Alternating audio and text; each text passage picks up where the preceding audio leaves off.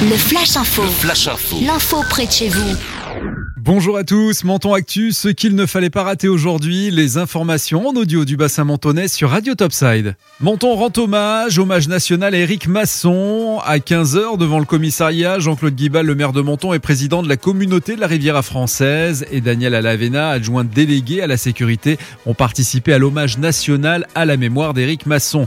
En présence d'Alexandra Valletta-Ardisson, députée, Marine Caserio, conseillère départementale, de plusieurs maires de la communauté de la Riviera des représentants de la police municipale, de la gendarmerie nationale et des porte-drapeaux. Le commissaire Abdel Bouzelmat a lui, eh bien, lu le message du ministère de l'Intérieur en hommage à ce commandant de la police affecté à la circonscription indépendante de sécurité publique du Vaucluse, gare mortellement blessé par balle hein, le 5 mai au cours d'une opération de police.